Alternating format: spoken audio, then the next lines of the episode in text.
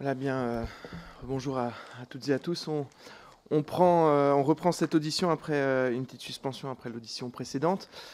Monsieur Courbe, merci beaucoup d'avoir accepté l'invitation de notre commission d'enquête chargée d'établir les raisons de la perte de souveraineté et d'indépendance énergétique de la France. Vous êtes directeur général des entreprises et commissaire à l'information et à la sécurité économique au ministère de l'économie, des finances et de la souveraineté industrielle et numérique. Pardon, je dois reprendre mon souffle.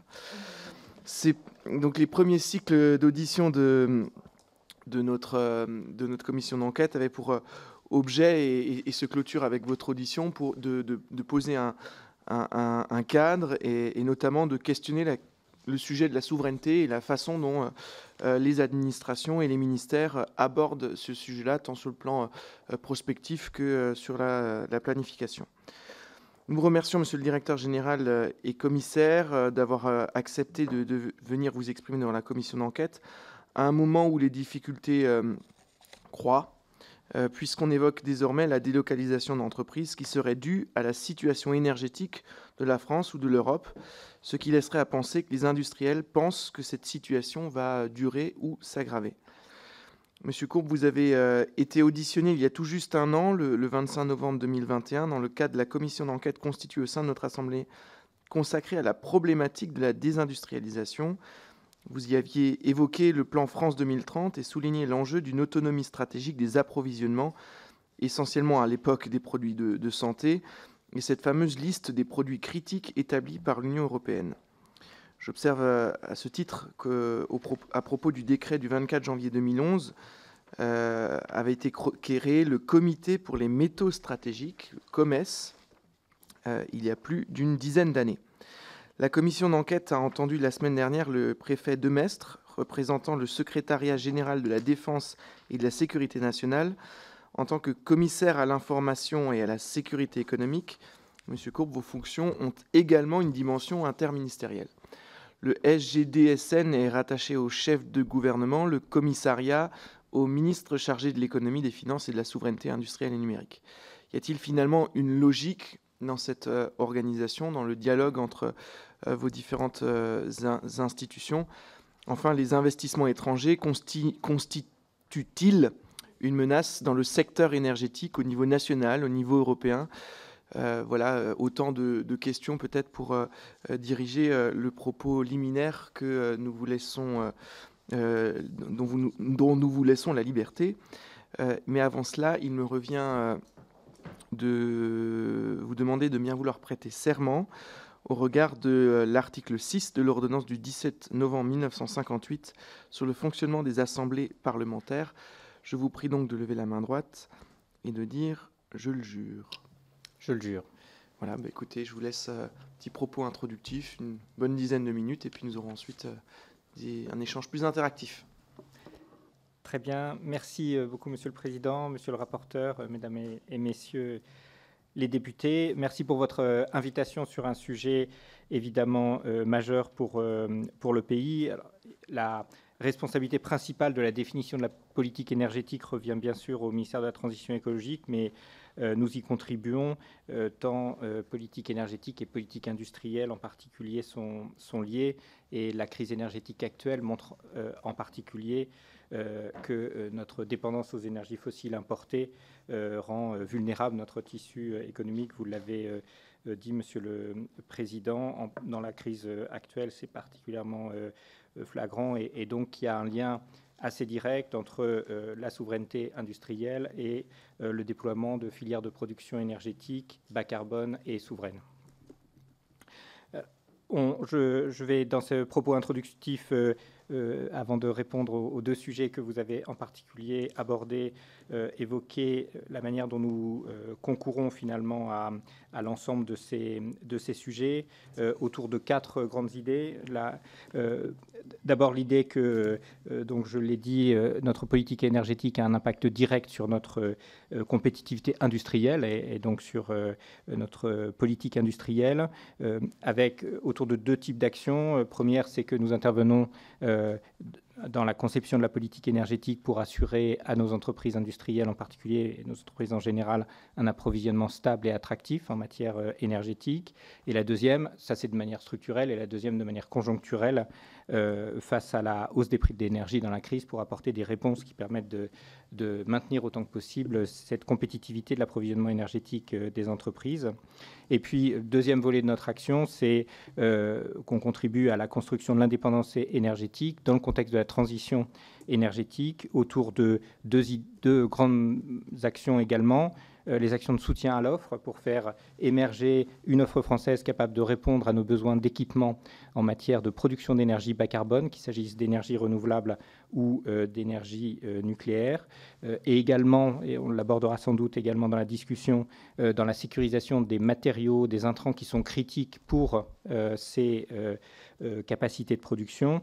Et la deuxième, c'est en agissant sur la demande, euh, notamment euh, pour inciter euh, l'industrie à se décarboner, accélérer cette décarbonation, pour, avec cette idée que j'évoquais en introduction, qui est que la souveraineté industrielle et la souveraineté énergétique passent par la décarbonation à la fois de nos sources d'énergie et donc de, notre industrie.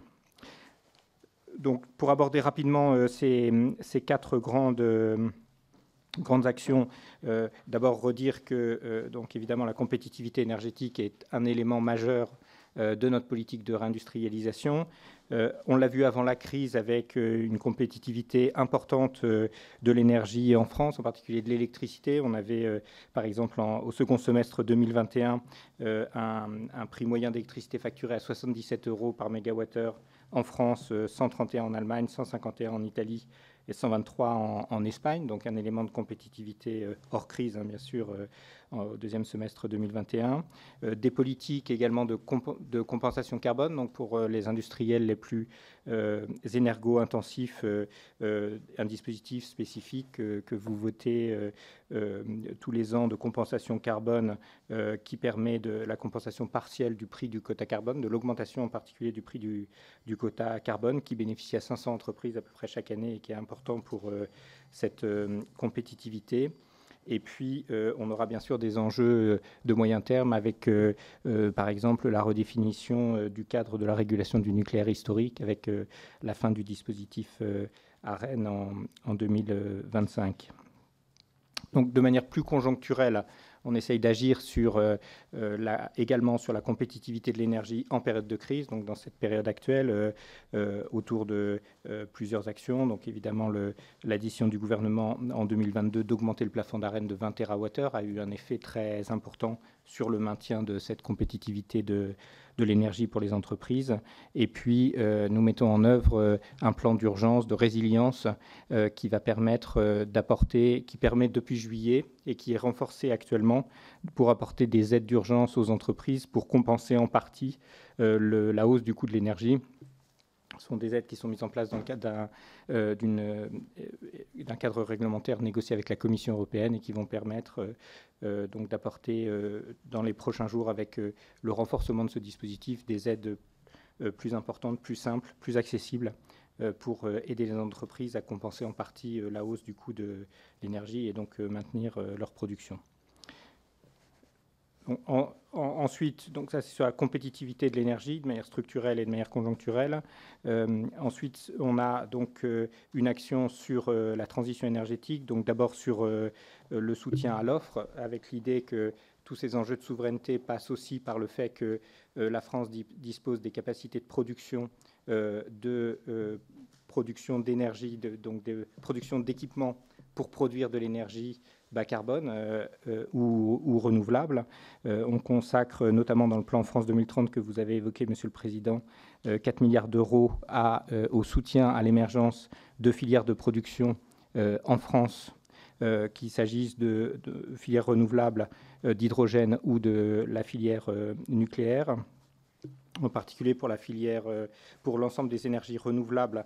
Donc, le plan France 2030 consacre un milliard d'euros d'investissement afin d'accompagner essentiellement euh, l'émergence d'une filière de production d'équipements euh, photovoltaïques qui manque encore largement en France. On a un objectif de 10 gigawatts de production annuelle de cellules et de modules de panneaux photovoltaïques et par ailleurs le soutien à l'émergence d'une filière d'éolien flottant qui doit permettre, dans nos objectifs de gigawatts de production d'éoliennes flottantes. Donc tout cela pour disposer en France des capacités de production, des équipements dont on a besoin pour cette transition énergétique. Sur l'hydrogène, on a également un plan en cours de, mise en œuvre qui a déjà été initié dans le cadre de France Relance à hauteur de 1,3 milliard d'euros. Euh, on a 1,9 milliard d'euros supplémentaires euh, dans France 2030 qui vont permettre euh, à horizon 2030 d'installer 6,5 gigawatts d'électrolyse en France, donc de capacité d'électrolyse pour produire de l'hydrogène bas carbone et donc pour répondre aux besoins de transition énergétique de manière souveraine. et par ailleurs des programmes d'investissement, 10 projets en particulier, qui doivent permettre de développer en France des capacités de production de la chaîne de motricité lourde euh, hydrogène pour, euh, là aussi, euh, avoir les capacités de produire en France les équipements dont nous aurons besoin pour, en particulier, les poids lourds, les trains, le secteur naval, pour passer à l'hydrogène. Et puis, euh, on a une action similaire dans le domaine euh, euh, de, la, de, la, filière nucléaire, en particulier pour ce qui nous concerne sur les questions d'innovation. Donc, dans le cadre de France 2030, nous soutenons des projets de développement de réacteurs innovants, les réacteurs de type SMR ou d'autres types de réacteurs innovants, et également des actions d'innovation sur l'ensemble de la chaîne de valeur nucléaire, sur en particulier la gestion des, déchets. On a également euh, dans cette euh, action de euh, souveraineté sur le plan à la fois industriel et énergétique, une action sur l'amont de toutes nos politiques qui vise à sécuriser l'ensemble des intrants les plus stratégiques pour permettre d'avoir une souveraineté dans ces, dans ces politiques, avec un accent particulier sur les métaux critiques qui sont en particulier indispensable à la transition écologique. Euh, nous mettons en œuvre un certain nombre d'actions dans ce domaine pour euh, renforcer la capacité de production primaire ou secondaire en France de ces, euh, de ces métaux stratégiques. Je pourrais y revenir par exemple, les aimants permanents qui sont indispensables pour la transition écologique à la fois pour les générateurs d'éoliennes et pour les moteurs électriques, qui, dont, on se fixe l'objectif de pouvoir, au niveau européen, couvrir 30% euh, des besoins euh, de manière euh, domestique en Europe, à la fois par des productions primaires et, secondaires. Dernier exemple, peut-être pour illustrer et couvrir l'ensemble des champs de, notre action dans ce domaine, dans le domaine des batteries, où, qui sont évidemment un, élément essentiel de la transition écologique d'abord pour la mobilité, mais aussi dans, beaucoup d'autres euh, champs. Et, vous avez vu que euh, entre 2019 et, aujourd'hui, euh, dans un cadre européen, nous avons développé une vraie chaîne de valeur de production de batteries, à la fois avec, et notamment en France, trois grandes gigafactories de production de batteries, mais également en ayant une action sur l'amont, là aussi sur les métaux critiques, qui sont nécessaires à la production de ces batteries et sur l'aval avec euh, des actions sur le recyclage euh, de, ces, de ces batteries. Et puis dernier point, euh, on agit sur la, demande, c'est-à-dire tout ce qui va permettre de décarboner l'industrie et donc à la fois de faire la transition écologique de l'industrie, mais aussi d'en augmenter la souveraineté, puisque on, va modifier une partie des intrants de l'industrie pour remplacer des énergies fossiles importée par euh, de l'électricité produite en France, et donc euh, un renforcement de la souveraineté et de l'indépendance euh, de cette industrie.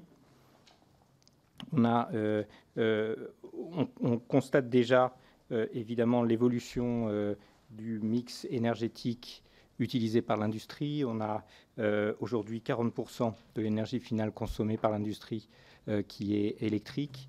Et on a vu et bien sûr avec une électricité dont on sait qu'elle est euh, à 90% décarbonée. Et on a vu entre 1990 et aujourd'hui euh, une baisse, euh, par exemple, de 22 à, 10% de consommation énergétique de l'industrie s'agissant du pétrole, de 11 à 3% pour le charbon. Donc un mouvement de réduction de nos dépendances énergétiques dans l'industrie qui est très marqué et qu'on cherche à accélérer notamment donc par cet effort de décarbonation de l'industrie qu'on a engagé en 2019, qui a conduit à établir des feuilles de route de décarbonation de l'industrie, notamment dans les quatre filières qui représentent 60% des émissions, donc les quatre filières de l'industrie les plus émettrices de, de carbone. nous, allons, nous avons apporté des financements à un certain nombre de projets de décarbonation, à la fois dans le cadre du plan de relance et dans le cadre de, France 2030. Dans le cadre du plan de relance, par exemple, on a financé avec 1,2 milliard d'aides 240 projets de décarbonation qui ont permis de réduire les émissions de l'industrie de 4,7 millions de, tonnes, soit 5% de, réduction.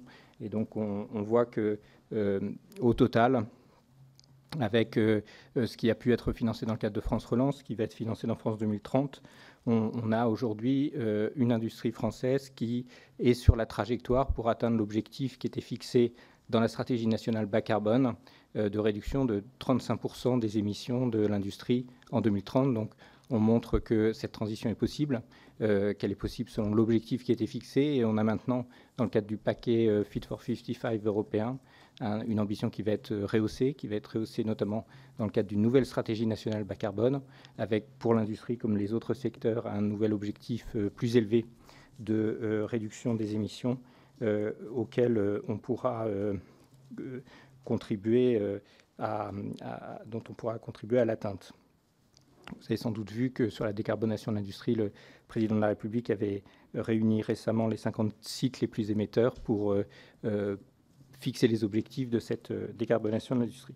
Voilà donc les quatre axes sur lesquels euh, nous intervenons sur, euh, sur ces sujets en particulier. Je pourrais évidemment les détailler si vous le souhaitez. Sur les questions de sécurité économique que vous évoquiez et d'investissement direct étranger. Sur la, la, sécurité économique, on a une action qui est évidemment, vous avez raison de le souligner, une part indissociable de notre politique de souveraineté industrielle avec l'idée que toute cette politique de souveraineté industrielle que j'évoquais doit s'accompagner d'une politique de sécurisation des actifs stratégiques. Et on a, euh, ces dernières années, constaté une augmentation forte de la menace sur nos entreprises stratégiques. On a, depuis 2019, euh, rehaussé le niveau de sécurisation de nos actifs stratégiques, en partageant en interministériel d'ailleurs, et dans le cadre d'un comité qui se réunit au euh, la liste de nos entreprises stratégiques que nous souhaitons protéger et avec l'ensemble euh, des acteurs au sein du gouvernement, des ministères, des services de renseignement. Euh, nous menons, une veille régulière de ces actifs, identifions les menaces qui sont nombreuses. On a à peu près 50 menaces par mois sur des actifs stratégiques et apportons une réponse dans ce cadre interministériel de nature variable. L'une des réponses, vous l'avez évoqué, euh, Monsieur le Président, c'est euh, la réponse à, euh, des, des, acquisitions par un acteur étranger d'entreprises stratégiques qui se fait pour partie dans le cadre du règlement sur les investissements étrangers en France, que nous mobilisons régulièrement dans ce cadre et qui permet, dans un certain nombre de cas, soit de refuser l'investissement, soit d'y apporter des conditions euh, dans le cas le, plus général, qui permettent, euh, euh, malgré l'acquisition, de maintenir la capacité de, production en France. Donc, sur votre dernière question sur doit-on considérer les IDE comme une menace Je pense que de, manière quantitative, on peut voir qu'il y a à peu près 1600 investissements en France tous les ans, investissements étrangers en France tous les ans, et que parmi ces 1600, à peu près 200 euh, font l'objet euh, d'un contrôle dans le cadre du contrôle des investissements étrangers. Donc ça montre que, et d'ailleurs euh, la France est le premier pays européen en termes d'investissement étranger, donc ça montre qu'on peut concilier une politique d'attractivité dans laquelle on est numéro un en Europe sur les investissements étrangers et en même temps exercer sur une proportion d'un peu plus de 10% d'investissements qui pose question à un contrôle particulier pour euh, donc pour répondre à votre question, euh, majoritairement non. Et dans un certain nombre de cas, il faut effectivement exercer sur ces investissements étrangers, euh, quand ils visent des entreprises très stratégiques, un contrôle particulier. Merci beaucoup, monsieur, monsieur le directeur général. J'aurais deux questions. je, vous pose la première qui est vraiment un questionnement sur la place qu'occupe la, question des vulnérabilités, de la lutte contre les vulnérabilités au sein, au sein des, différentes administrations de l'État. on a eu au cours de ce premier cycle d'audition plusieurs observations. D'abord, la découverte que finalement l'outil de mesure, notamment du ministère de la Transition écologique, sur la question des vulnérabilités est à peu près inexistant. D'un point de vue statistique, c'est une notion qui, commence à émerger, mais qui, n'a jamais fait l'objet d'une définition euh, euh, dans, la mesure automatique, finalement. Euh, second élément, à l'occasion de, l'audition du secrétaire, enfin du, préfet directeur du, secrétariat de la défense nationale, du SDSN, il nous a précisé que les plans de crise euh, des différents secteurs étaient euh, redescendus en 2015 dans les ministères euh, concernés, plus en interministériel. Donc on envisage le scénario de gestion interministérielle, mais ça reste le ministère technique qui, qui construit le scénario. C'est quelque chose qui, qui m'avait interpellé. Tout ça alors même que finalement en 2011, on voit bien avec la création du, euh, comité sur les méthodes stratégiques, euh, que c'est une préoccupation qui, euh, arrive en, niveau central. Donc c'est des signaux un petit peu, contradictoires qui, se conjuguent. tout à l'heure, on avait une audition, on nous précisait qu'on sort d'une décennie d'un peu de, naïveté en matière géopolitique. comment, voilà, dans, la décennie ou, dans les deux décennies passées, au, sein de, votre administration, c'est une préoccupation qui évolue et qu'on observe. Merci, Monsieur le Président. Je pense que euh, d'abord cette question de la gestion des vulnérabilités euh, doit s'entendre d'une part, sur essentiellement sur les, sujets stratégiques, donc les chaînes de valeur stratégiques, et pour les chaînes de valeur stratégiques qui sont critiques pour le pays, pour le fonctionnement du pays, pour répondre aux besoins de la population, euh, et euh, dans ces secteurs stratégiques sur l'ensemble de la chaîne de valeur. Et, donc on a, euh, et vous avez raison de le dire, je, pense que la réalité c'est qu'on a vraiment structuré cette politique, pardon, cette politique de, réponse aux vulnérabilités depuis quelques années. en fait, euh, on a vraiment engagé ces travaux euh, en, 2019. Ils ont été accélérés par euh, la crise. Et notamment, ce qui a été déterminant, c'est que l'Union européenne, à l'occasion de la crise du Covid, a accepté, les États membres et la Commission, d'avoir une vision beaucoup plus offensive de cette question de la réponse aux, vulnérabilités. Et, donc, on a, je crois, depuis 2019, pour essayer de répondre à vos questions, beaucoup mieux identifier euh, ce que sont les secteurs stratégiques et ce que sont finalement les, chaînes de valeur euh, qui euh, sont associées à ces secteurs stratégiques. En particulier, par la présidence française de l'Union européenne, en mars 2022, le sommet de Versailles a permis aux chefs d'État et de gouvernement européens de fixer six secteurs qui sont des secteurs particulièrement stratégiques dans lesquels l'Union européenne souhaite se doter des moyens de production en Europe d'une partie des besoins associés. Et donc, euh, il s'agit évidemment, euh, sans surprise, euh, de secteurs comme l'électronique, la santé ou les moyens de production d'énergie.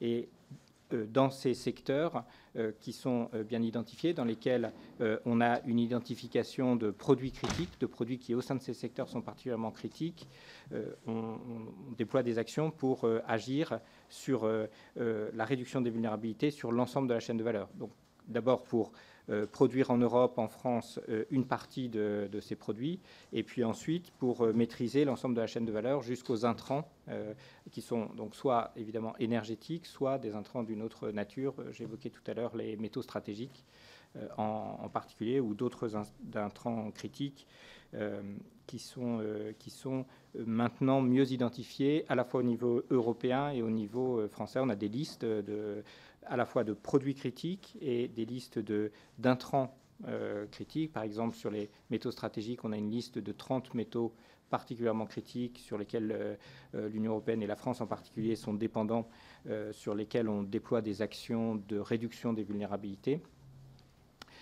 on, on a ensuite, vous, l'avez, avez raison de le dire, un enjeu de mesure. Et, de ce point de vue, on, met en place, par exemple, dans les prochains jours, l'observatoire des, métaux critiques qui va permettre d'avoir un outil très précis d'identification de, des vulnérabilités euh, d'anticipation d'éventuelles tensions d'approvisionnement sur certains de ces métaux, puisque euh, certains intrants critiques peuvent être, euh, peuvent être donc stratégiques sans être nécessairement en tension d'approvisionnement. Et donc l'un des enjeux va être d'être capable avec cet outil de mesure d'anticiper les risques de, tension d'approvisionnement.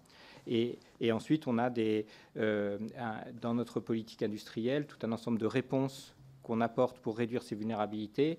Euh, on a euh, trois grandes catégories de réponses. Euh, tout ce qui concerne la sécurité d'approvisionnement, les doubles sources, toutes les actions qui vont permettre d'être moins dépendants de sources uniques. Et on a engagé dès début 2020 des actions dans trois filières, dont la filière aéronautique, la filière de santé, pour inciter les entreprises, puisqu'à la fin, au niveau individuel, ce sont les entreprises qui définissent leur politique euh, d'approvisionnement. Donc pour les inciter à développer euh, des nouvelles sources d'approvisionnement, c'est le cas par exemple sur le titane, sur lesquelles des nouvelles sources d'approvisionnement sont en cours de qualification pour réduire nos, dépendances. Deuxième, deuxième niveau d'action pour réduire ces vulnérabilités, c'est le stockage, qui euh, objectivement aujourd'hui est peu développé euh, parce que les, euh, un certain nombre de produits sont en partie adaptés à leurs clients et donc le stockage est, par exemple, dans l'électronique peu adapté à la nature des produits, à la nature des besoins. Et puis la troisième action qu'on a beaucoup développée depuis trois ans, c'est la relocalisation en France de capacités de production sur tous ces produits stratégiques, à la fois sur l'ensemble de la chaîne de valeur. J'ai évoqué un certain nombre d'entre eux dans mon introduction. Euh, les batteries est un bon exemple sur lesquelles euh, on agit à la fois sur la production de batteries, mais aussi sur euh, la production des matériaux qui sont nécessaires pour les batteries.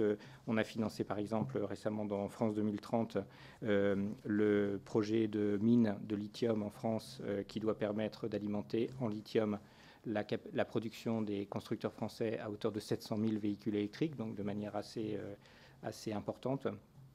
Et donc on développe ces trois actions, en particulier la troisième catégorie euh, de relocalisation. On l'a beaucoup développé dans France Relance et on continue de le faire dans France 2030. En 2030, on a un volet particulier pour les métaux stratégiques, euh, doté de 500 millions d'euros de, capacité de, de financement.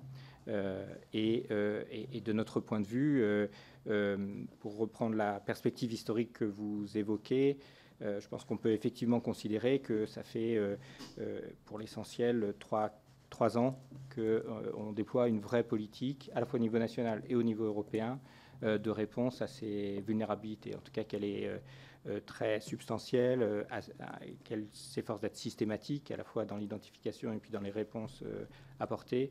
Et, le fait qu'elle soit à la fois au niveau national et au niveau européen est, est essentiel, puisqu'une partie importante de ces réponses doit avoir lieu au niveau européen et, on doit raisonner aussi sur l'établissement et le renforcement des chaînes de valeur au niveau européen. C'est ce qu'on fait à nouveau sur la batterie, mais aussi sur, sur l'électronique.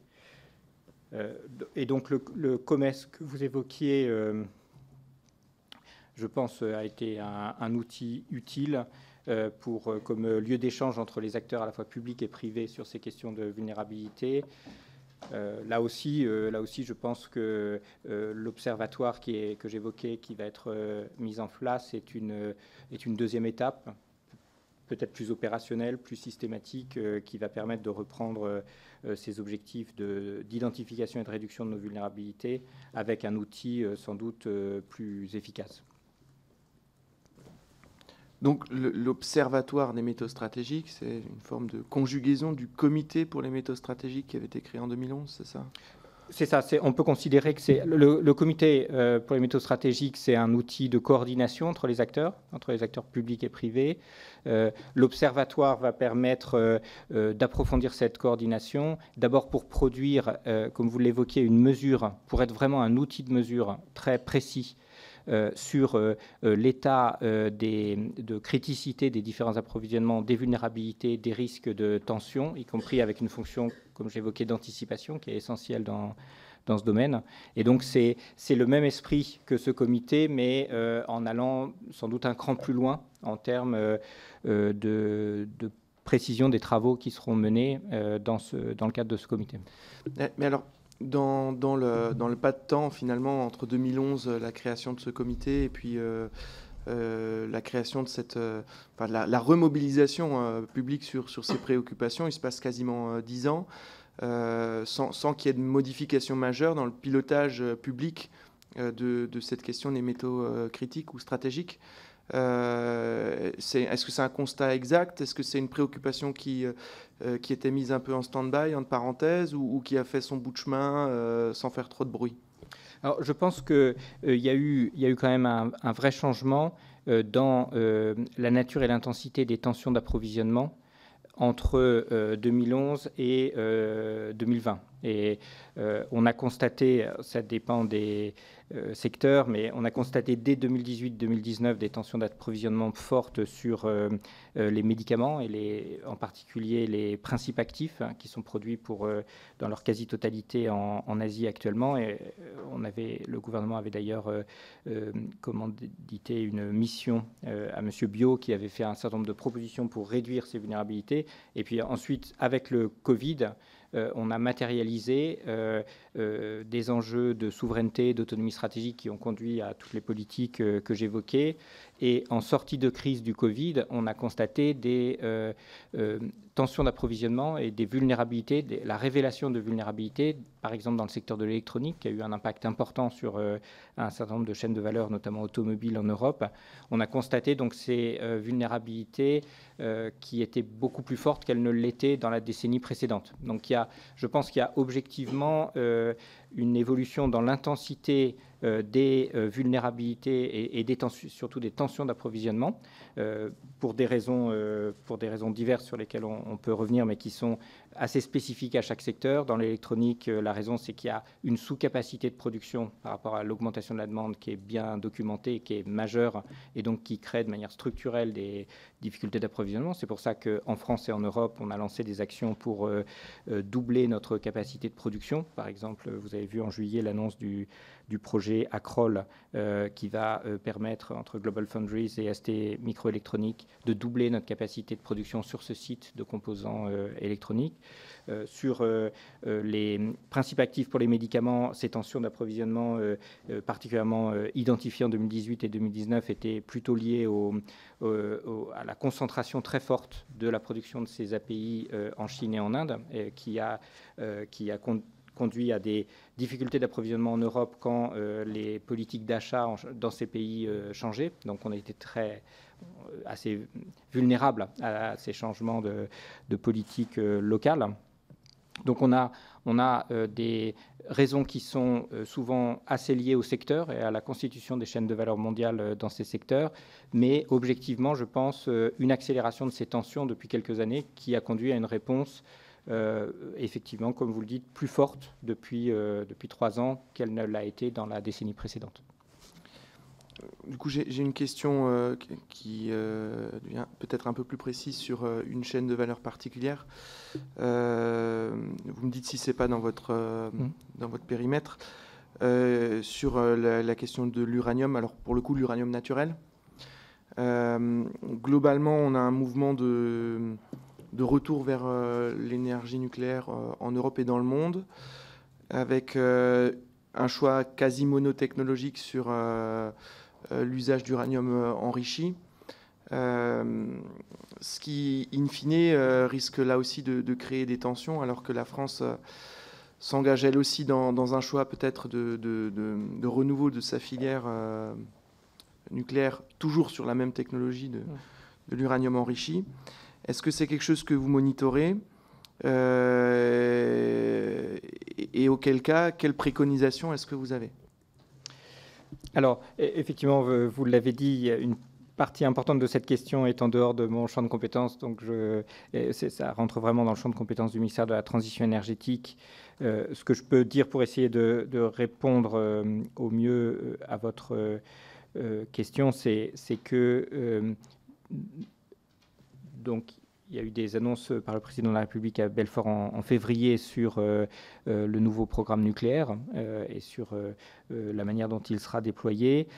en parallèle, et d'ailleurs le président l'avait annoncé également à, ce moment, en parallèle a été engagé dans le cadre de France 2030 un effort qui je crois est sans précédent, euh, de soutien à l'innovation, à la recherche et développement sur euh, euh, des, des réacteurs alternatifs, justement pour répondre à votre point. Alors, donc il y a le modèle du SMR, qui est un modèle particulier sur lequel beaucoup de grandes puissances nucléaires travaillent, parce que les perspectives de développement de marché sont importantes. en matière de criticité des matériaux, enfin des intrants, le SMR, il est vraisemblablement, enfin ça, ça ne présuppose pas du type d'intrant pour la combustion nucléaire. Enfin, vraisemblablement, on est sur de l'uranium enrichi aussi. Vraisemblablement, tout à fait. Non, c'est pour ça que j'indique que le SMR, mais c'est vraisemblablement avec de l'uranium enrichi, euh, euh, un, développement qui a été engagé. Et par ailleurs, euh, nous avons engagé un développement, enfin des soutiens à la R&D de projets qui sont sur des technologies différentes. Donc, il y a bien un effort d'innovation en intégrant le fait que euh, les cycles de développement dans le nucléaire sont particulièrement longs, donc il y a forcément euh, euh, un décalage entre les projets d'innovation et puis ensuite la, mise en œuvre. Mais, mais, il y a bien en parallèle un effort sur des types de réacteurs alternatifs, y compris d'ailleurs, ça a été évoqué au CEA, puis avec un certain nombre de start-up qui ont des projets dans ce domaine, jusqu'à des technologies de fusion qui sont aussi, qui font partie, dans un mouvement d'ailleurs mondial de, recherche et développement et d'innovation, des perspectives potentielles dans le domaine. Donc il y a bien quand même pour essayer de répondre à votre question, cette, cet effort d'innovation et de diversification des technologies je, moi, je serais peut-être preneur que, bon, pas, pas maintenant, parce que pas, on, va, on va longuement recevoir le CEA euh, plus tard, donc on aura des échanges avec eux là-dessus, mais je serais quand même preneur d'éléments de, documentation de, votre perception de ce sujet-là, euh, parce que le sentiment que entre la recherche à long terme, sur laquelle je veux bien croire qu'il y a mm. des, euh, des start-up et des choses qui réfléchissent, et la possibilité d'imaginer à moyen terme euh, des technologies euh, industrialisables, euh, en, réalité, on n'est pas dans les mêmes pas de temps. Et voilà, c'est pour ça que je pose vraiment la question mm. de l'uranium enrichi, parce que c'est le sujet d'Astrid, en fait, qui mm. permettrait de, mobiliser de l'uranium appauvri et qui vous rassurerait beaucoup sur la disponibilité des matières. Elles sont stockées. Oui, vraiment, on, on, sort de mon champ de compétences, donc je, je préfère ne pas m'engager trop sur ce sujet. Monsieur le rapporteur. Merci, Monsieur le Président. Merci, Monsieur le Directeur Général, pour votre introduction et pour ces, premières réponses. Une première question, euh, si vous le permettez, puisque, comme vous le savez, notre commission porte euh, en grande partie sur l'histoire, euh, sur l'état du ministère et de l'administration euh, que vous découvrez quand vous prenez vos responsabilités à la tête de, la Direction générale des entreprises en 2018, à la fois sur les sujets qu'on a évoqués en termes de mesures, de capacité à, estimer euh, la, vulnérabilité de certains approvisionnements, et puis sur la capacité à répondre euh, de manière rapide, efficace en termes de protection de nos investissements, de nos technologies critiques.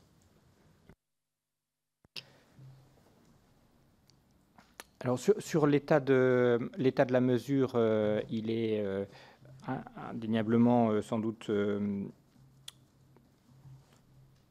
inférieur à ce qu'il sera bientôt, avec les, les, actions que j'ai décrites et qui vont qui vont être prises et qui vont permettre de, de beaucoup renforcer ces, cette capacité de mesure.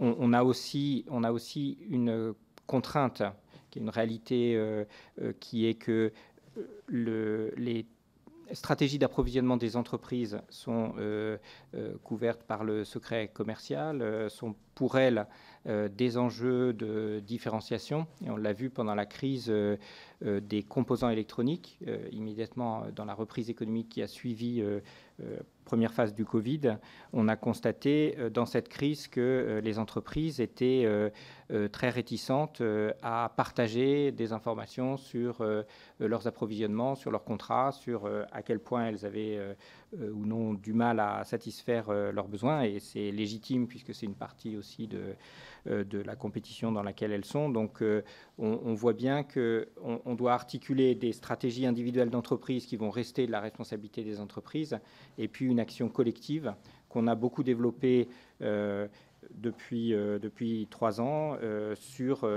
l'identification des vulnérabilités. On a, donc, comme j'ai évoqué tout à l'heure, lancé des travaux au sein des filières et c'est le bon niveau euh, pour euh, l'État pour agir avec les filières, donc sans entrer dans le, la stratégie d'approvisionnement d'une entreprise en particulier, mais au niveau de, chaque filière, qui nous avait permis, je, l'ai mentionné tout à l'heure, par exemple dans la filière aéronautique, d'identifier déjà à, ce moment-là, donc euh, trois ans avant la guerre en Ukraine, la sensibilité du titane comme intrant qui est très concentré, dont l'origine est très concentrée euh, notamment en, Russie, ou en tout cas dans une partie de la chaîne de valeur se situe en, Russie, euh, et, donc d'engager des actions de diversification. à ce moment-là, on a eu euh, sur ce produit en particulier, et c'est l'un des enjeux de cette politique de réduction de nos vulnérabilités, c'est qu'il faut le mener produit par produit, puisqu'il y a des spécificités de, chaque produit. Donc sur le, titane pour l'aéronautique, on avait identifié à la fois la mesure de la vulnérabilité, et euh, un certain nombre d'actions qui ont été lancées à ce moment-là euh, pour euh, réduire cette vulnérabilité, notamment sur des questions de diversification des sources, et puis depuis d'autres actions de recyclage notamment qui sont importantes. sur le titane, l'ensemble des actions de, recyclage que nous avons engagées ces dernières années va permettre de réduire de manière très significative entre 30 et 50% notre dépendance à l'étranger en matière de, de titane. Donc, je prends cet exemple pour illustrer le fait que euh, euh, l'intensification de l'effort sur la mesure euh, s'est fait avec l'intensification des difficultés d'approvisionnement, des tensions d'approvisionnement. Et à nouveau, elles étaient moins significatives dans le passé qu'elles ne le sont depuis quelques années. et, la, capacité de réponse que vous évoquez, là aussi, s'est faite face à cet accroissement des récents hein, des tensions. Euh, et là, la réponse a été très massive. Et pour le coup, il y a une rupture euh, très forte depuis, euh, quelques années sur la réponse apportée pour réduire ces vulnérabilités, en particulier sur l'effort de relocalisation de la production, soit primaire, soit secondaire, d'un certain nombre de ces intrants et il est vrai que euh, ce qui a été fait depuis trois ans pour euh, relocaliser les produits critiques, en particulier les intrants critiques, est, sans commune mesure avec tout ce qui avait été fait dans le passé, euh, pour garder votre perspective historique, tout ce qui avait été fait dans le passé pour répondre à, à ces enjeux.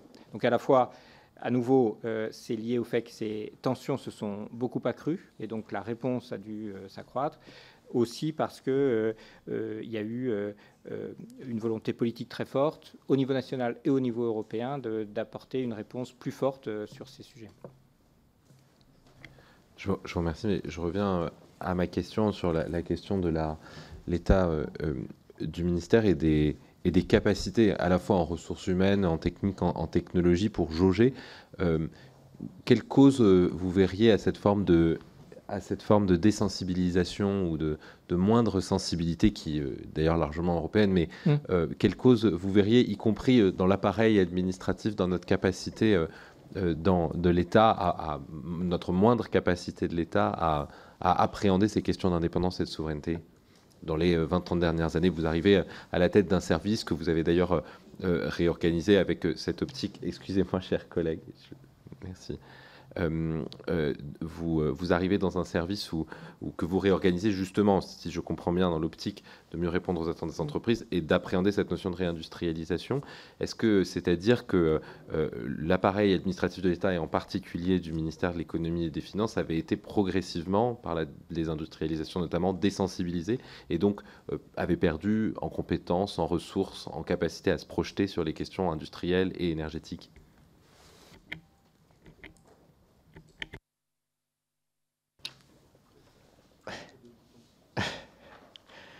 Euh, je pense que euh,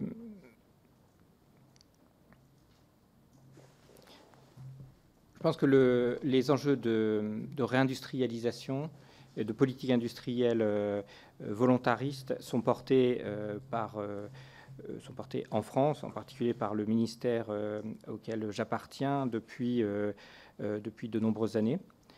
Euh, que les objectifs existaient, euh, étaient, euh, je pense, bien identifiés, mais se heurtaient en partie au cadre européen qui ne permettait pas d'avoir une politique industrielle que nous mettons en œuvre aujourd'hui. Et donc il y avait, je pense, une contrainte objective dans la capacité, une volonté qui existait déjà, mais une contrainte objective dans la capacité à, à mettre en œuvre euh, une politique euh, très ambitieuse euh, en matière industrielle. Et en particulier on a eu dans la décennie précédente, mais même avant, des politiques favorables à la politique industrielle, politique transversale, horizontale, de compétitivité prix, de compétitivité hors prix, qui ont été déployées depuis plusieurs années, par exemple sur la réduction du coût du travail, qui est euh, dans l'industrie qui nous permet aujourd'hui d'avoir un coût du travail dans l'industrie inférieur à celui de l'Allemagne et qui est le résultat de politiques qui ont été engagées euh, euh, dans le quinquennat précédent, mais également dans les, précédents. Et donc, il y avait des outils de politique industrielle transversale qui étaient déjà déployés avec cet objectif d'ambition industrielle. Ce qui, ce qui, est nouveau depuis euh, le quinquennat précédent, euh, c'est que euh, cette politique industrielle a pu être accrue par des actions plus verticales, hein, ce que l'économiste appelle verticales, donc ciblées avec cette logique que j'ai évoquée précédemment, d'identifier des secteurs stratégiques et dans ces secteurs stratégiques de mener des actions spécifiques qui vont permettre de renforcer la capacité de production en France de ces produits, équipements stratégiques. Et ça, c'est une vraie c'est une vraie innovation qui a été permise en partie par l'évolution euh, du cadre européen en particulier, euh, et euh, c'est un outil qui peut paraître technique, mais qui en fait incarne une, révolution de la politique industrielle européenne dans le cadre des IPCEI, donc des programmes européens d'intérêt commun, la Commission a autorisé les États membres à financer, d'une manière qui n'était pas possible précédemment, des capacités de production en Europe. Euh, et nous, mobilisons cet outil pour répondre à ces enjeux de l'agenda de Versailles que j'évoquais tout à l'heure.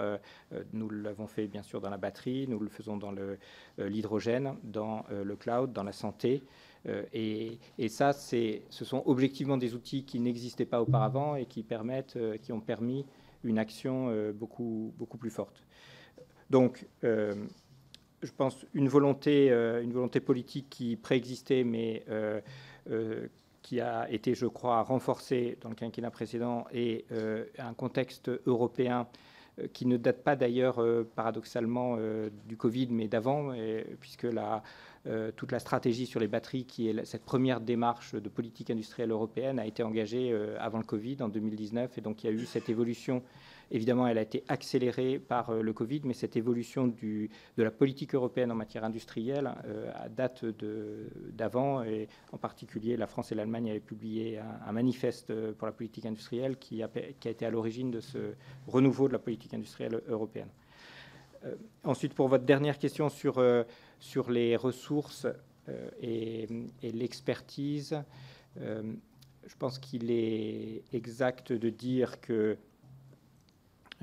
on a donc depuis, euh, euh, depuis 2018-2019 une politique industrielle beaucoup plus affirmée, des moyens de politique industrielle beaucoup plus forts, à la fois dans le plan de relance et dans France 2030, des moyens financiers, un cadre européen qui permet de mobiliser ces moyens financiers pour la politique industrielle qui donne une capacité d'action à l'État beaucoup plus forte qu'auparavant en matière de politique industrielle. Et euh, sans doute, euh, ça, c'est associé, ces moyens plus importants sont sans doute associés à euh, une attractivité plus forte pour, sur la question des ressources humaines hein, de ces sujets et donc une capacité pour une direction comme la mienne à recruter une expertise encore plus pointue pour mettre en œuvre ces politiques. Je pense que c'est comme ça qu'on peut répondre à cette question de l'état des ressources quand j'ai pris mes fonctions et aujourd'hui. Je vous remercie. J'en viens à une question sur la filière euh, nucléaire dans sa globalité, hein, bien sûr, pas seulement la, production d'électricité. Euh, dans quel état la trouvez-vous en, arrivant euh, à vos fonctions et comment évolue-t-il cet état jusqu'à aujourd'hui, selon vous? Alors d'abord, Peut-être pour commencer par la fin de votre question, euh, l'état de la filière nucléaire, on va l'objectiver par un audit qui va être euh, lancé euh, prochainement, que nous copilotons avec la Direction générale de l'énergie et, du climat et qui va permettre au, début du nouveau programme nucléaire d'avoir un état des lieux très précis de, la filière. Ensuite, pour revenir en arrière, selon votre question, il est, clair que euh, dans la filière, euh, un certain nombre euh, d'éléments, de points d'attention ont été identifiés depuis, depuis, en tout cas que j'ai pris mes fonctions, sur des sujets qui sont maintenant bien documentés sur les ressources humaines, la formation dans la, dans la filière. Et nous avons commencé à apporter un certain nombre de réponses en lien avec la filière nucléaire euh, pour euh, adapter l'outil de formation, pour renforcer euh, l'effort de, formation, un certain nombre d'actions très concrètes, la création de l'université des métiers du nucléaire, la création de bourses nucléaires, un, EDEC, donc un plan euh, de développement de l'emploi et des compétences qui permet de mieux adapter euh, l'outil de formation aux besoins des, entreprises. Euh, donc tout un ensemble, également dans France 2030, on a un volet important de formation pour les métiers d'avenir qui pourront en particulier apporter un effort supplémentaire de formation des compétences les plus pointues qui sont nécessaires dans le, dans le nucléaire. Donc on a un premier élément qui est euh, euh, sans doute euh, une insuffisance en termes de ressources humaines, de compétences humaines pour la filière et sur lesquelles on a commencé à apporter un certain nombre de réponses très concrètes et opérationnelles. Deuxièmement, également un point d'attention sur la filière notamment les sous-traitants. Et, on a euh, identifié des fragilités chez un certain nombre de sous-traitants euh, de la filière euh, nucléaire. Et là aussi, on a commencé à apporter des réponses à l'occasion notamment du plan de relance en, 2020 en finançant l'amélioration, la modernisation de l'outil de production d'un certain nombre de sous-traitants du, du secteur nucléaire pour euh, les aider en fait à, moderniser leur appareil de production, à être plus compétitifs, euh, dans certains cas d'ailleurs à, se diversifier puisque l'essentiel, 90% des entreprises de la filière nucléaire donc sont des PME évidemment, et sont des PME qui ont d'autres clients. Pour euh, en moyenne 30% d'entre eux, euh, ils, ont, euh, des, produisent pour le nucléaire, mais aussi soit pour l'aéronautique, soit pour l'automobile, bah, pour 30 et 40% d'entre eux. Et donc, on a eu des actions également qui ont permis de, les diversifier pour renforcer leur résilience dans, dans la durée. Et donc ce, deuxième sujet, et c'est une action qu'on poursuit sur les sous-traitants, on a aussi dans le cadre de euh, la politique de filière euh, un certain nombre d'engagements des grands donneurs d'ordre sur euh, la solidarité avec leurs sous-traitants, sur leur rôle de donneur d'ordre de la filière vis-à-vis de leurs sous-traitants. Et, donc on a tout, cet ensemble d'actions qui doit permettre de renforcer les, les sous-traitants. Et je pense que c'est les, deux, les deux sujets principaux d'attention entre au moment où j'ai pris mes fonctions et puis aujourd'hui auquel on a, on a cherché à apporter des réponses sur, euh, sur la filière euh, nucléaire. Euh, le troisième étant celui évoqué tout à l'heure et en, reconnaissant évidemment que c'est un sujet de beaucoup plus long terme, le, le, renouveau de l'effort d'innovation dans, dans ce domaine, à la fois sur les technologies uranium enrichi puis sur d'autres types de technologies.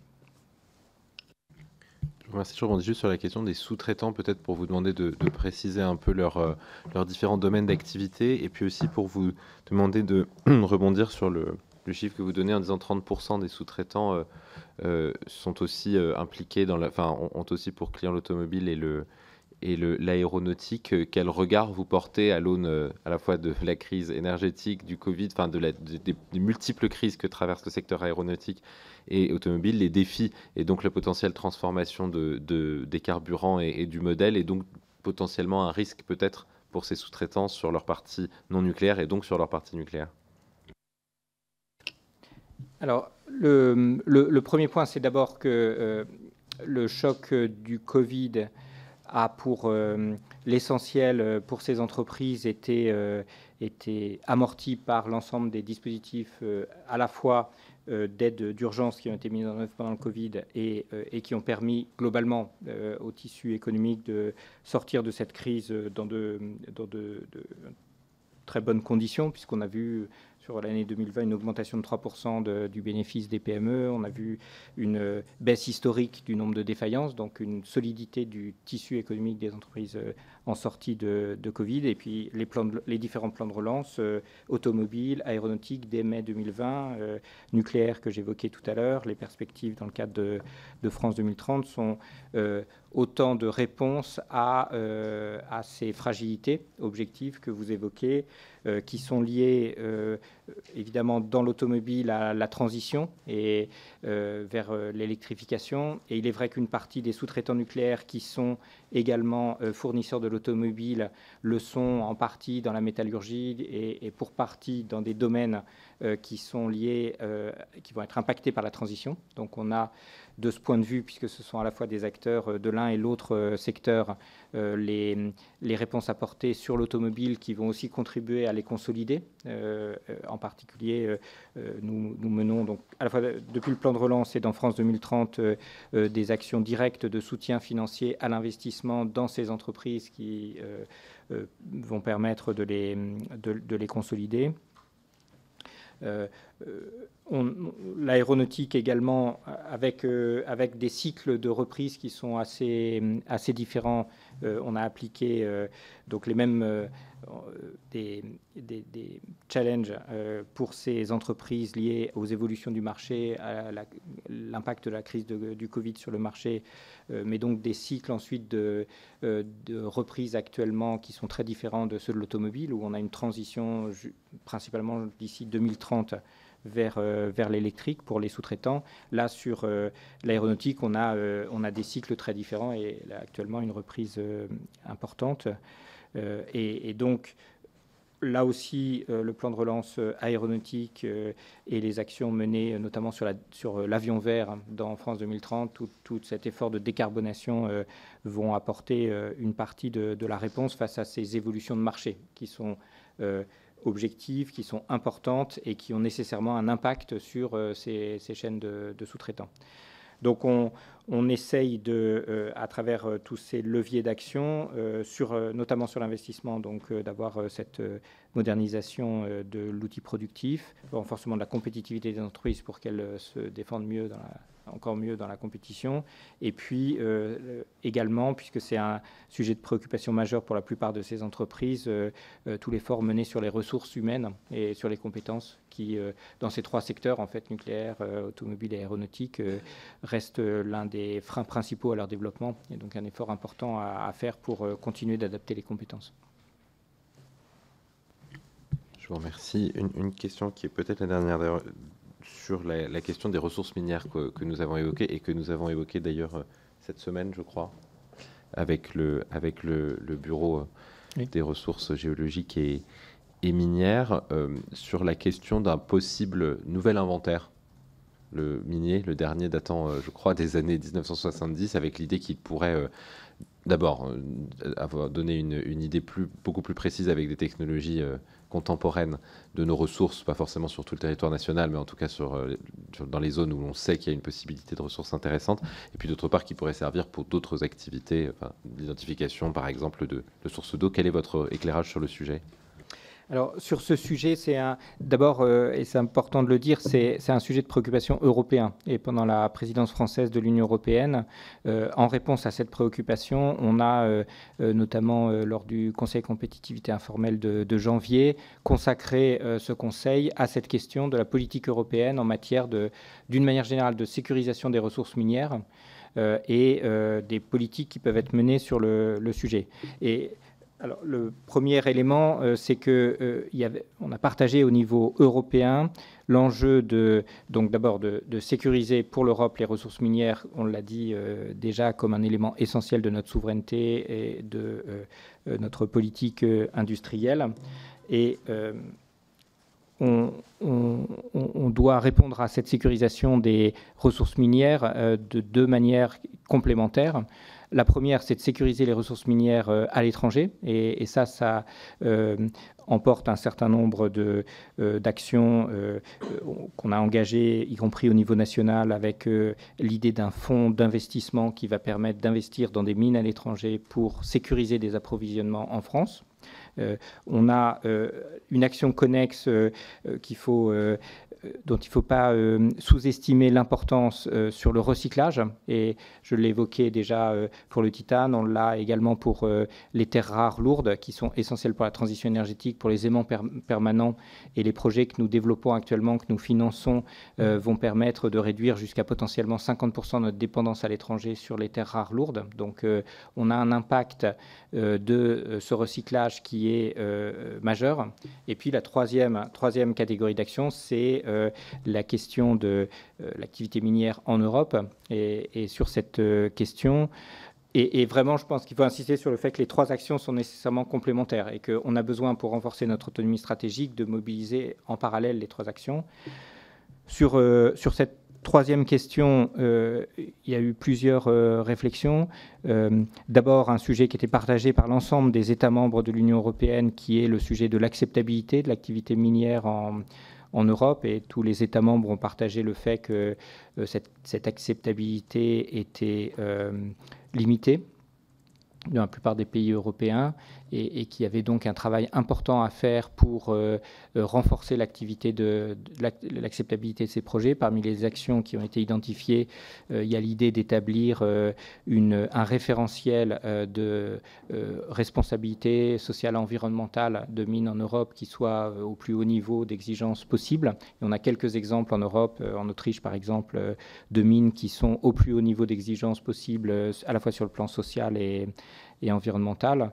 Euh, et puis ensuite, euh, euh, de poursuivre le travail de renforcement de cette acceptabilité, mais dont je crois il ne faut pas, faut pas sous-estimer. C'était en tout cas un, constat vraiment partagé par tous les pays européens. Il ne faut pas en sous-estimer l'enjeu pour nos plans sur le, dans le domaine. Et, c'est pour ça que les deux premiers volets, à la fois sécurisation des mines à l'étranger et recyclage, sont, et, puis l'ensemble de la chaîne de valeur, il y a le recyclage, mais il y a aussi le raffinage. On peut déplacer une partie de l'activité de raffinage euh, en Europe, même quand la mine est à l'étranger. Donc il ne faut pas sous-estimer euh, l'importance de ces deux premiers leviers d'action qui sont sans doute plus rapides à mettre en œuvre compte tenu des questions d'acceptabilité que, que le troisième. Et en même temps, il y a évidemment des, potentiels importants en Europe. J'évoquais tout à l'heure euh, le projet de, mine d'Imeris qui a été annoncé il y a quelques semaines et qui euh, répond à une partie importante de nos besoins euh, de production de batteries en France et donc qui montre qu'on a aussi des solutions qui vont permettre de, répondre de manière parfois très significative à, nos besoins.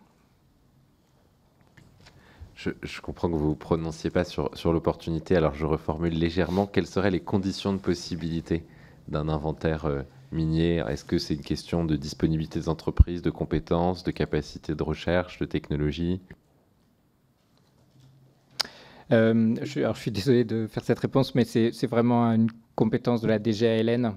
Et, donc, euh, désolé, de, mais la direction générale euh, de l'aménagement, du logement et de la nature, qui est en particulier la direction compétente sur les mines. Désolé de cette réponse. je ne veux pas me soustraire à une question importante. Euh, du logement et de la nature.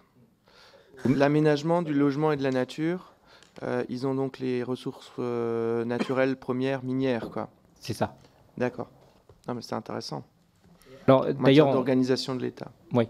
Alors, on travaille, nous travaillons activement avec cette direction. Il n'y a aucune malice, hein, c'était juste non, un non, constat. Hein. Non, non. Et on, travaille activement. La, question des mines est vraiment leur responsabilité. On travaille activement avec eux pour assurer évidemment la cohérence entre nos actions, surtout euh, l'aval de la mine, où nous avons une responsabilité euh, forte. Et, donc, euh, on travaille avec eux sur tous les projets que j'évoquais de raffinage, de recyclage en Europe, pour assurer la, continuité entre nos politiques sur l'amont et l'aval. Jean, avant de laisser les, collègues, du coup, je, me permets juste de réagir sur euh, la conjugaison qu'on pourrait faire entre euh, ce que, vous venez décrire dans, l'incompétence de votre direction et la question que vous posez juste avant sur l'acceptabilité de l'activité minière en France. Donc l'acceptabilité de la maîtrise pleine et entière de la chaîne de valeur. Depuis le début de, de l'audition, vous parlez beaucoup de chaîne de valeur, beaucoup de la préoccupation de votre chaîne de valeur, et puis on conclut sur l'incompétence de votre direction, euh, sur euh, l'amont de la chaîne de valeur, en fait. Vous avez un regard là-dessus? Est-ce qu'il est n'y a pas un lien entre, euh, cette décorrélation et l'incapacité que nous avons globalement en France à travailler l'acceptabilité d'un certain nombre d'activités sur notre territoire? Je ne je ne crois pas. Je pense que euh, le fait que, vous avez raison, ça peut paraître euh, incohérent d'avoir euh, un amont de la chaîne de valeur piloté par une direction et puis le reste par une autre. en fait, la réalité, c'est qu'on travaille très étroitement au quotidien avec, euh, avec cette autre direction et on le fait dans des très bonnes conditions. On a, euh, par, exemple, pour être très concret, euh, un projet, l'un des projets importants de recyclage que j'évoquais avec des partenaires industriels. On, a cette négociation conjointement avec cette autre direction au quotidien pour assurer une cohérence complète de, de l'ensemble de nos actions. Donc je pense que, pense que la, la coordination peut être une réponse euh, satisfaisante à, ces, à, cette question. Ensuite, sur l'acceptabilité, je pense que c'est euh, je pense que c'est moins une question d'organisation administrative que, euh, que, finalement de tenue du débat public, de à la fois au niveau national, mais je pense aussi au niveau européen, puisque c'est un sujet sur lequel euh, une action au niveau européen, euh, européen à nouveau est, importante. Euh, et, je ne crois pas que les, les, enjeux de ce sujet soient vraiment liés à l'organisation, mais plutôt à, cette question de, de garanties qui sont apportées dans les projets sur le plan environnemental, sur le plan social, d'où l'idée de, de cette charte sur la mine responsable. Et je pense que c'est là qu'il faut concentrer les, efforts, plus que sur l'organisation administrative. Oui, qui de l'œuf ou de la poule enfin, L'organisation administrative, elle, ne, elle n'est censée euh, exister que pour répondre à un projet euh, politique aussi. C'est, euh, quand on fait le choix de mettre la mine dans une direction qui s'occupe du logement et de la nature plutôt que dans une direction qui s'occupe d'industrie et de souveraineté, c'est un choix politique d'organisation administrative. Oui. L'administration ne vit pas de façon autonome du politique. Non, non, bien sûr, bien sûr. Mais pour vous retourner la question, euh, c'est un choix politique du coup que je ne commente pas. Je, ne vous demandais pas de le commenter. Très bien. Je constate, constate qu'on fait le même constat. Euh, est-ce que des, collègues euh, ont des questions? Monsieur Vibert Madame, Madame Brunebois Merci, euh, Monsieur le Président. Euh, monsieur le Directeur général des entreprises, merci pour votre contribution.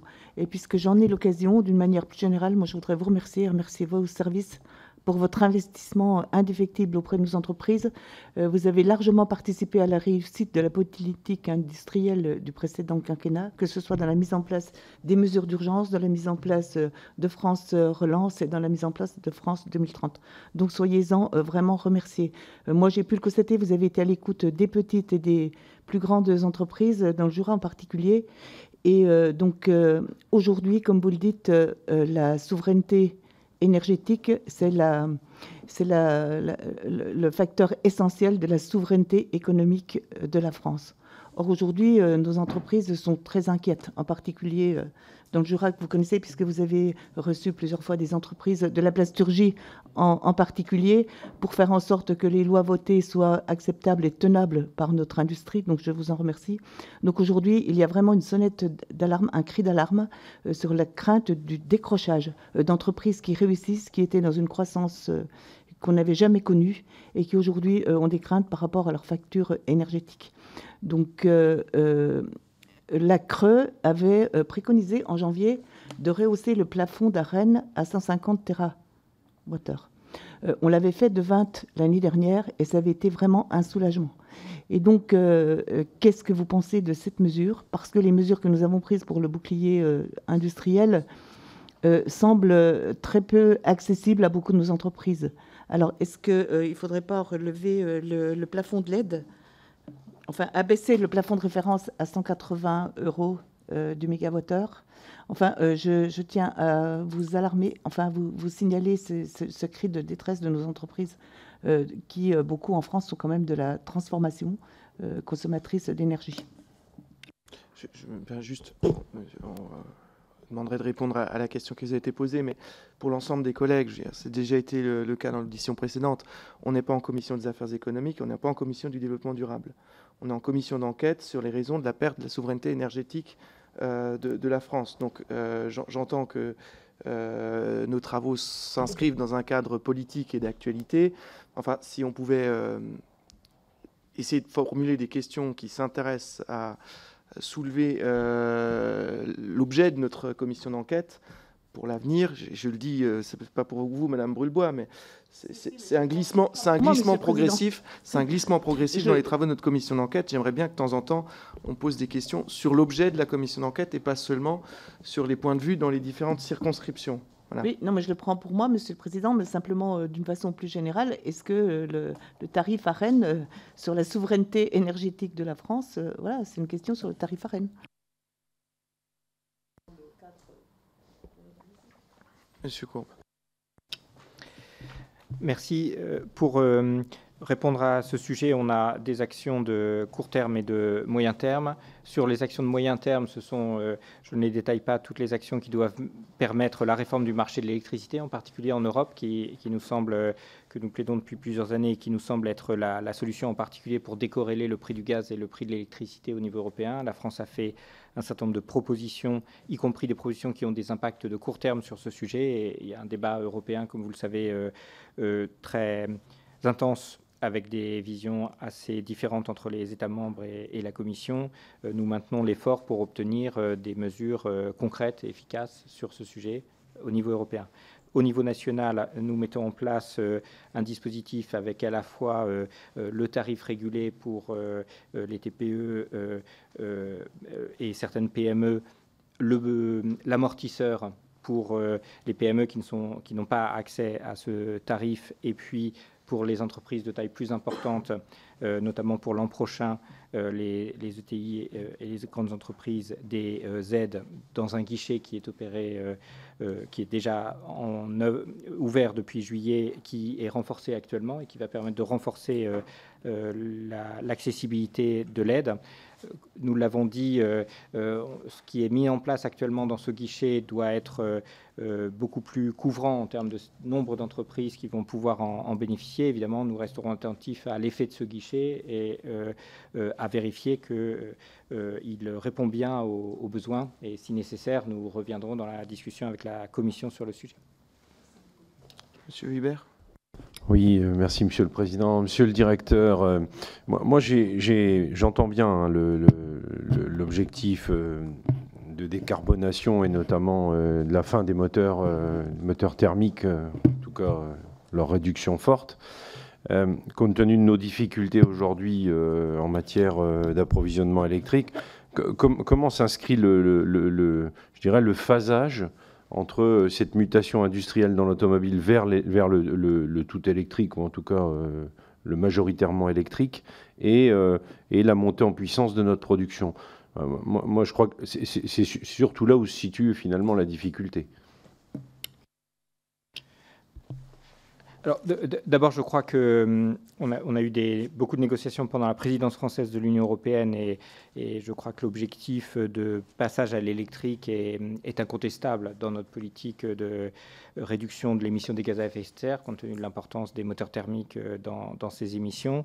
Et, euh, euh, et, donc, on a deux enjeux. Le premier, c'est évidemment, et, c'est le cœur de notre plan pour l'automobile, c'est l'objectif de produire en France 2 millions de véhicules électriques. Donc, la France reste dans l'électrique la grande nation automobile qu'elle est aujourd'hui dans le thermique, et même qu'elle a été, puisque 2 millions, c'est plus que euh, c'est un point plutôt haut de, production. Donc on a cet objectif, il est ambitieux, mais il est atteignable pour 2030. Ça, c'est le premier objectif, qu'on continue à avoir l'activité économique de production de, véhicules électriques euh, en France. Et le deuxième objectif, celui que vous évoquez, euh, c'est de finalement que notre production énergétique permette d'alimenter tous ces, tous ces moteurs électriques et, c'est bien ce qui est pris en compte dans la trajectoire énergétique qui est, qui est d'ailleurs sous-jacente aux annonces du président à Belfort en février, qui sont les scénarios de RTE qui permettent, qui incluent l'électrification du parc automobile et qui permettent de dimensionner euh, l'augmentation de la capacité de production électrique euh, qui doit être euh, réalisée en France. Et donc cette dimension d'électrification du parc automobile est bien intégrée dans les scénarios auxquels finalement on répond dans les annonces du président en février sur les capacités de production à la fois nucléaire et ENR en France. Monsieur Dubois. Oui, merci, euh, monsieur le, directeur, pour euh, donc, euh, vos réponses. Moi, j'aurais une question. Je voudrais revenir sur la question précédente de, mes collègues pour qu'on pour moi, qu'on s'oppose pas par rapport à, à, des directions générales et de services. Et on voit bien que vous venez de le dire, on a besoin donc de batteries. Vous l'avez dit plusieurs fois, 2 millions de véhicules. Le BRGM nous dit qu'on a la, plus grosse euh, réserve euh, euh, en matière de, métaux sur le massif central. Et vous avez dit à plusieurs reprises qu'il y a un programme, et notamment des investissements au sein des mines donc, et un programme européen. Que pensez-vous de développer, parce qu'on voit bien que la souveraineté en matière énergétique, il faut qu'elle soit quand même nationale, que chaque nation prend ses, directives et ses choix politiques. Nous, on a fait ce choix politique du tout électrique en matière de véhicules, de développer, et ça serait intéressant pour euh, l'industrie française, de développer une industrie minière et notamment euh, sur le massif central, euh, donc un projet de développement national minier sur le massif central. Qu'en pensez-vous?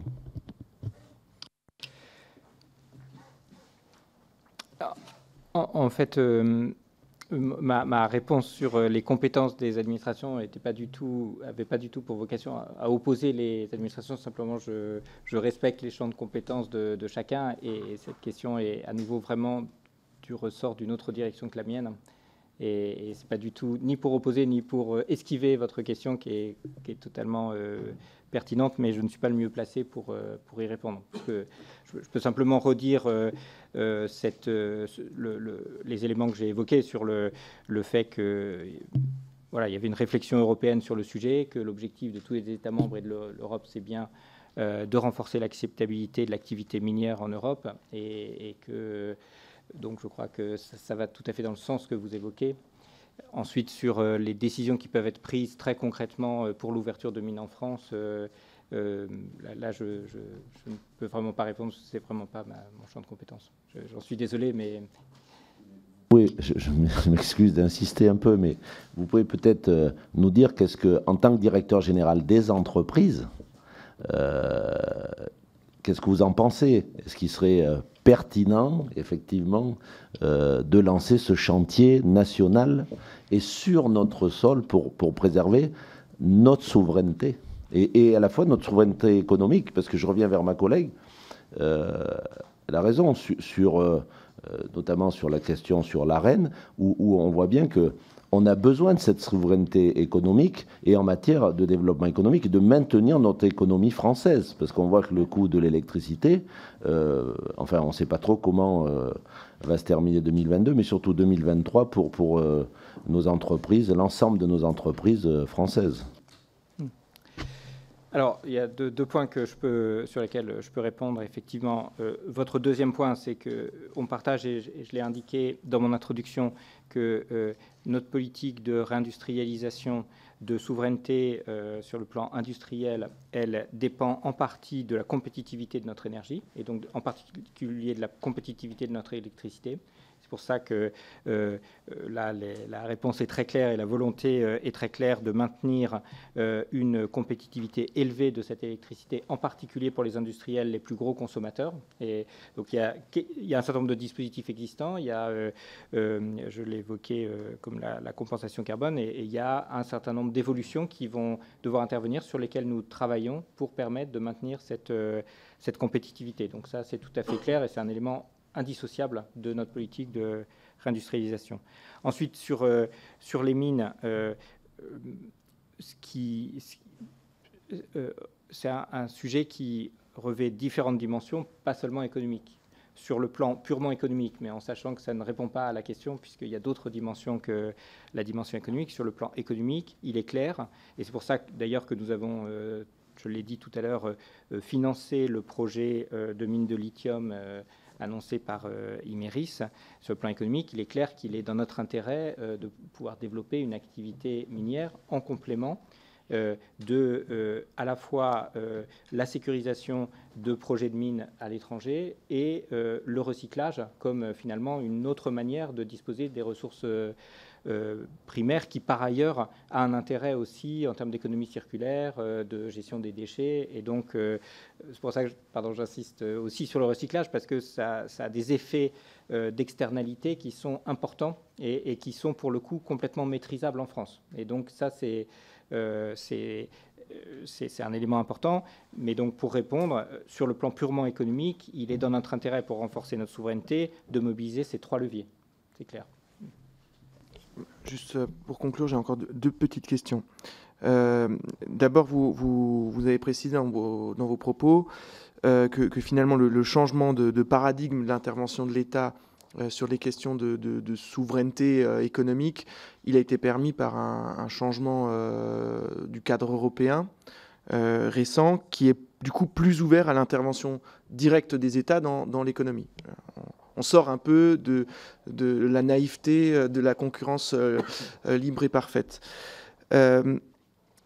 pour autant, sur le plan énergétique, on sent quand même des contradictions fortes au niveau européen, y compris dans les mécanismes qui sont en train de, se, mettre en place. Enfin, on a vu le, parcours du combattant qui a été euh, celui de la taxonomie.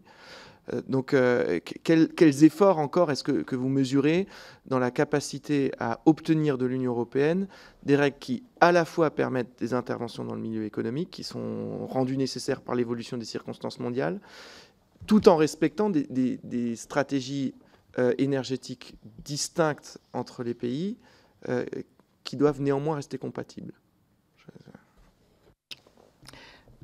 Je pense que vous avez parfaitement euh, résumé la, situation, c'est-à-dire que l'évolution, qu'on a obtenue dans la politique industrielle, on souhaite maintenant l'obtenir sur le plan énergétique, sur le plan du, fonctionnement du marché du marché euh, de l'énergie.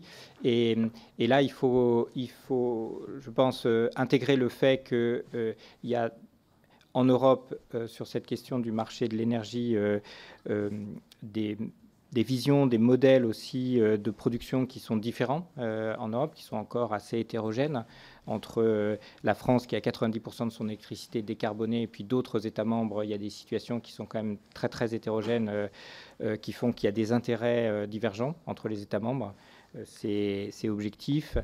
pour la France, on, a, évidemment cet intérêt que j'évoquais tout à l'heure à, à avoir une réforme du marché de l'énergie qui permette de mieux corréler les prix avec les coûts de production. Et j'évoquais aussi tout à l'heure qu'on a des coûts de production très compétitifs en France, et donc c'est évidemment notre intérêt de pouvoir mieux les refléter dans les prix.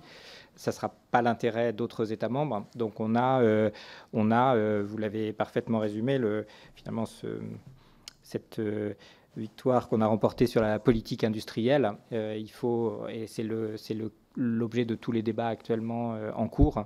Euh, il faut euh, réussir, à, en tout cas, à faire évoluer ce marché de l'énergie pour qu'il réponde mieux à, nos objectifs. Mais en, reconnaissant qu'on part d'une situation dans laquelle, sans doute, les intérêts des États membres sont plus divergents qu'ils ne l'étaient sur la politique industrielle, où là, on a aussi pu, pu avoir des décisions rapides parce qu'on avait une plus grande convergence, sans doute, des intérêts des différents États membres.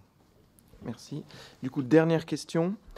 Euh, bon, tout au long de, l'audition, là, on a bien démontré que l'amont et l'aval, c'est quand même intimement lié en matière de, euh, d'évaluation des risques et, et, du coup de travail sur la souveraineté. Euh, le, prix et la compétitivité sont en grande partie obtenus par la standardisation des technologies. Standardisation des technologies qui est un peu antinomique avec la définition d'un panier pluraliste euh, qui est sécurisant sur le plan des vulnérabilités et de la souveraineté.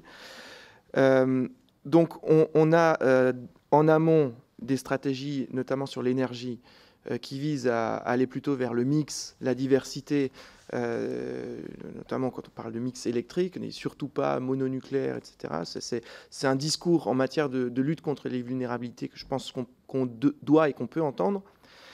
Mais pour autant, en aval, on n'entend pas du tout ce discours. C'est-à-dire qu'en aval, j'ai le sentiment qu'on a euh, un basculement vers euh, monotechnologique vers le moteur électrique, du moteur thermique au moteur électrique. Or, la démonstration de la lutte contre la décarbonation, c'est que la monotechnologie du moteur thermique est une impasse d'un point de vue de la vulnérabilité qui est celle de la nécessité de décarboner. Est-ce qu'on n'est pas là en train, euh, en faisant ce choix, ce pari monotechnologique du moteur électrique, euh, de se créer une nouvelle vulnérabilité? Au-delà des, enjeux de matière et d'approvisionnement, hein, juste sur le plan technologique. Il me semble que euh, l'enjeu sur le véhicule électrique, l'enjeu technologique, il est moins dans le moteur, qui est très bien maîtrisé, sur lesquels les marges de progrès sont quand même limitées, que dans la batterie. Et dans le moteur, il y a des enjeux euh, sur euh, le calculateur, sur euh, un certain nombre d'éléments technologiques qui vont permettre sans doute de renforcer l'efficacité, mais les marges sont probablement plus limitées. et sur la batterie, on a bien euh, des, plusieurs choix technologiques qui sont poursuivis actuellement. On, a, parce que c'est la technologie mature et c'est ce que le marché demande, euh, ce qu'on appelle la troisième génération de batteries, qui est celle qu'on produit dans ces gigafactories euh, qu'on finance en France. Mais on a également beaucoup de travaux de développement de nouvelles générations de batteries et qui pourront être des technologies différentes. En particulier, on a aujourd'hui des technologies liquides et on pourrait passer à des technologies solides. Qui auront des performances meilleures. Et donc, on, aura bien, euh, je pense que ce débat sur la technologie que vous évoquez qui est, qui est réel, on l'aura sur la batterie et, on est bien engagé dans cette démarche, euh, y compris, comme on l'évoquait tout à l'heure, dans le nucléaire, euh, d'innovation avec des nouveaux modèles de technologie pour les batteries. c'est là-dessus, de, de, mon point de vue, qu'il faut vraiment faire l'effort, parce qu'à nouveau, sur les moteurs, c'est moins moins important. Mais aujourd'hui, la réalité, c'est que le marché des constructeurs automobiles demande une technologie qui est effectivement assez standardisée, qui est la troisième génération, euh, qui est celle euh, que tout le monde produit. Mais pour l'avenir, il y a bien des alternatives qu'on va développer. Merci beaucoup, euh, Monsieur Courbe, pour votre disponibilité et d'avoir répondu aux questions de notre commission d'enquête. je donne rendez-vous aux collègues la semaine prochaine, dès mardi, pour la suite de nos auditions. Et donc, je lève la séance du jour. Merci.